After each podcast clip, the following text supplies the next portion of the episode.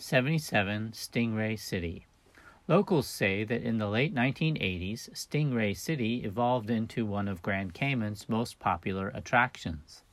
A visit to Stingray City is one of the most popular things to do on Grand Cayman Island in the Western Caribbean.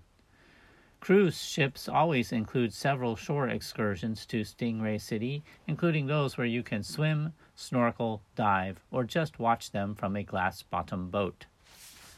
Stingray City on Grand Cayman is a sandbar where stingrays come to feed and tourists come to see the rays.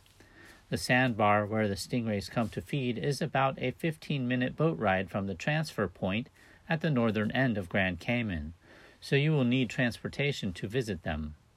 The stingrays have no fear of humans and swim all around you.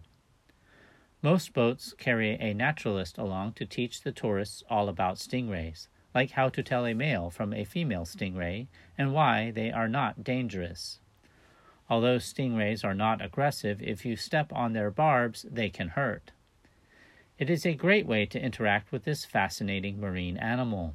The great gray wild creatures assume visitors will feed them and expect human contact. You can actually gather a ray into your spread arms and lay it against your chest, as long as you keep the creature in the water.